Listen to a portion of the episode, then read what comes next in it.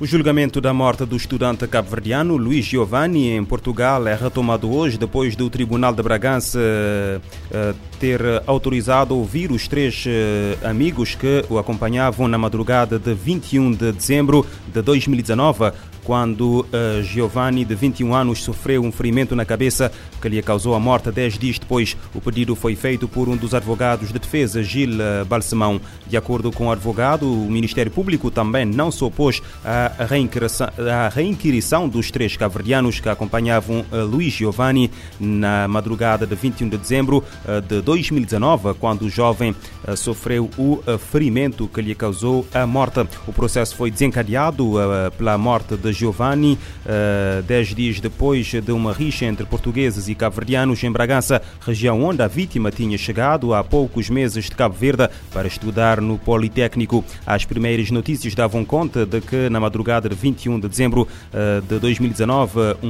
um, grupo de 15 a 20 pessoas tinha uh, feito uma, uma espera aos quatro cabo-verdianos e espancado com paus, cintos a morro e pontapé o jovem que acabou acabou por falecer. As autoridades detiveram oito jovens portugueses que ficaram em prisão preventiva ou com pulseira eletrónica, um dos quais acabou por ser retirado do processo na fase de instrução eh, pedida por alguns dos arguídos. O processo de instrução eh, atenuou também a acusação do Ministério Público que atribuía a todos os arguídos o crime de homicídio qualificado consumado em relação a Giovanni e na forma tentada relativamente aos três amigos que o acompanhavam. Os sete arguídos chegaram a julgamento acusados de homicídio uh, e, e ofensas à integridade física. E nas alegações finais que ocorreram em junho, o procurador do Ministério Público considerou que não existia a selvageria descrita na acusação e que não há homicídio, concluindo que apenas um dos arguídos terá tido intervenção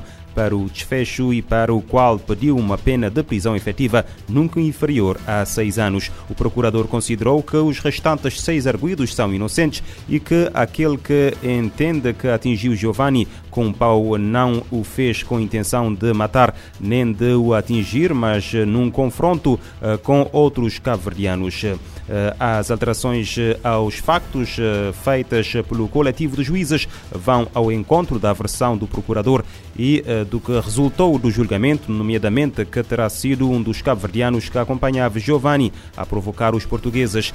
Esse cabo-verdiano foi condenado por agressão num outro processo por factos relacionados com a madrugada de 21 de dezembro de 2019, mas que não constavam no processo relacionado com a morte de Giovanni. A vítima mortal tinha um ferimento na cabeça, um traumatismo eh, crânioencefálico de que veio a eh, morrer. A autópsia foi inconclusiva e na fase de instrução foi acrescentada ao processo a alusão a uma queda que durante o julgamento foi usada pelas defesas para levantar a dúvida se o ferimento na cabeça terá sido causado por uma pancada ou durante a referida queda. Amadeu Oliveira vai recorrer da condenação a sete anos de prisão efetiva por auxiliar enquanto advogado a fuga para a França do seu então constituinte Arlindo Teixeira, condenado por homicídio. Em declarações à agência Lusa, Félix Cardoso, que faz parte da equipe de defesa de Amadeu Oliveira, promete que vai recorrer do acórdão lido a 11 de novembro pelo Tribunal da Relação de Barlavento em São Vicente. Entretanto, diz que só vai avançar depois de receber o acórdão e uh, de o analisar. A mesma fonte avança que a partir da recessão do acórdão, a defesa vai ter 15 dias para avançar com o processo. O Tribunal da Relação de Barlavento aplicou a pena única de 7 anos de prisão efetiva a Amadeu Oliveira, dando como provada a prática dos crimes eh, de atentado contra o Estado de Direito e ofensa à pessoa coletiva. O Tribunal decidiu pela perda de mandato de deputado e caso a decisão transite em julgado, Oliveira deve ainda ficar impedido de ser reeleito e de exercer qualquer outro cargo político durante quatro anos após o cumprimento da pena. Uma mulher foi detida na passada quinta-feira em Nova York, nos Estados Unidos, depois de tentar passar o controlo alfandegário no aeroporto com cerca de 450 mil dólares no interior das rodas da sua cadeira de rodas. Segundo contam as autoridades do aeroporto eh, em Nova York, a Associated Press, os agentes da Força Policial Alfandegária encontraram a mulher que seguia numa cadeira de rodas cujas rodas não eh, estavam a virar. Os agentes passaram então a cadeira de rodas nas máquinas de detecção de raio-x e detectaram uma anomalia em cada uma das rodas. Depois de verificaram, eh, depois verificaram o interior dos, dos pneus e encontraram uma substância branca que eh, testou positivo para cocaína. No comunicado, a polícia diz que encontrou o equivalente a 12 quilos e a mais de 12 quilos de cocaína com o valor de mercado em Nova York a, a apontar para cerca de 432 mil euros. E o Fundo das Nações Unidas para a Infância alerta para a vulnerabilidade de crianças e jovens ao risco de desastres e mudanças climáticas. De acordo com o Índice de Risco Climático Infantil uh, do Unicef, 400 milhões de crianças estão altamente expostas a ciclones. O número equivale a uma em cada seis menores uh, uh, de idade no uh, mundo. Para fazer face à situação, a agência da ONU pretende beneficiar 15 milhões de crianças, jovens e mulheres durante três anos em oito países, durante a fase piloto de um projeto de investimento para riscos climáticos. Moçambique está entre oito países alvo de investimentos para riscos climáticos com foco em crianças, apresentado na 27ª Conferência das Nações Unidas sobre Mudança Climática COP27, que acontece em Sharm el-Sheikh, no Egito.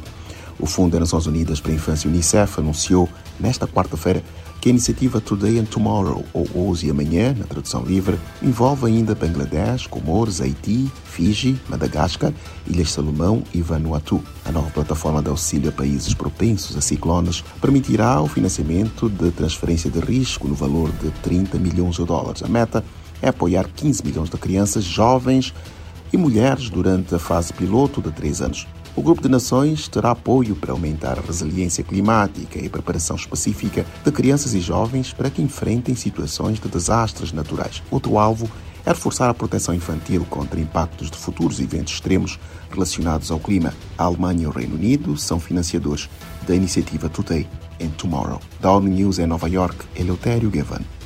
Para a implementação da iniciativa, a agência pede aos parceiros públicos e privados que se aliem à iniciativa para ajudar a fechar a crescente lacuna de financiamento humanitário para a proteção de crianças e jovens. O Escritório de Direitos Humanos da ONU pede a libertação imediata de milhares de cidadãos iranianos que foram detidos depois de se manifestarem pacificamente contra o governo. Os protestos foram realizados após a morte da jovem eh, Mas Amini por quebrar rígid, as rígidas regras do hijab há dois meses. De acordo com agências de notícias, mais de 300 pessoas uh, foram mortas durante a repressão, incluindo mais de 40 crianças e duas dúzias de mulheres.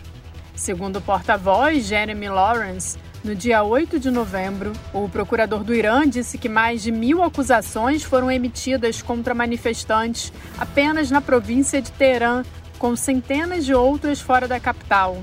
O escritório pede às autoridades que libertem imediatamente todos os detidos em conexão com protestos pacíficos e retirem as acusações contra eles. O porta-voz lembra que a Lei dos Direitos Humanos protege os direitos das pessoas à reunião pacífica e à liberdade de expressão. Ele disse que, em vez de escolher o diálogo para expressar queixas legítimas, as autoridades estão respondendo a protestos com dureza cada vez maior. No domingo, um tribunal revolucionário islâmico em Teherã considerou um manifestante não identificado culpado por guerra contra Deus ou corrupção na terra por supostamente danificar a propriedade pública. Ele foi sentenciado à morte. Pelo menos nove outros manifestantes foram acusados de crimes passíveis de pena de morte. O porta-voz alerta que, de acordo com o direito internacional, os países que ainda não aboliram a pena de morte só podem impô-la para os crimes muito graves, que são interpretados como crimes de extrema gravidade envolvendo homicídio doloso. Ele afirma que os crimes que não resultam diretamente ou intencionalmente em morte nunca podem servir de fundamento para a imposição da pena de morte. Da ONU News em Nova York, Ana Paula Loureiro. O porta-voz pede ao Irão que imponha imediatamente uma moratória sobre a pena de morte, se abstenha de acusar crimes capitais e revoga as sentenças de morte emitidas para crimes que não se qualifiquem como crimes muito graves.